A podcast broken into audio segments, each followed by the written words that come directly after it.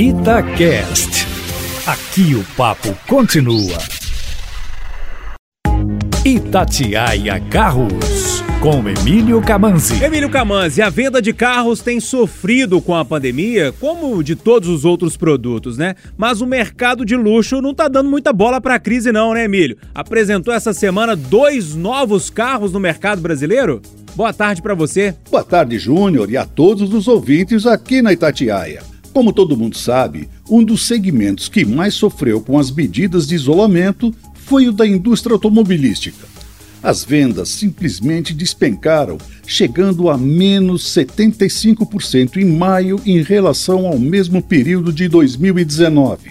Porém, dentro desse cenário, os que menos sofreram foram os carros premium.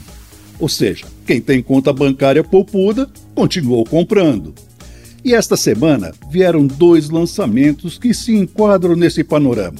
O primeiro foi da Volvo, que lançou o SUV compacto XC40 T5 híbrido plug-in, que pode recarregar a bateria também na tomada.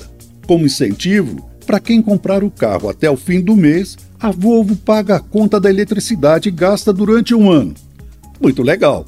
Mas será que para quem paga 245.950 reais nele, isso faz diferença? Eu acho que não.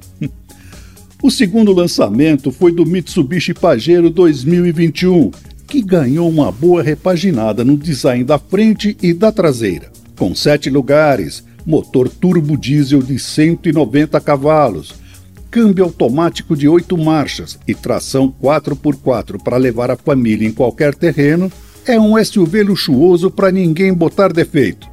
Quer dizer, a não ser pelo preço.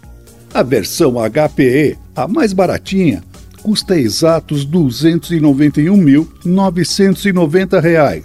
Bom, e como sonhar não custa nada, você pode ver todos os detalhes dos dois modelos lá no meu site carroscomcamanzi.com.br. Um abraço!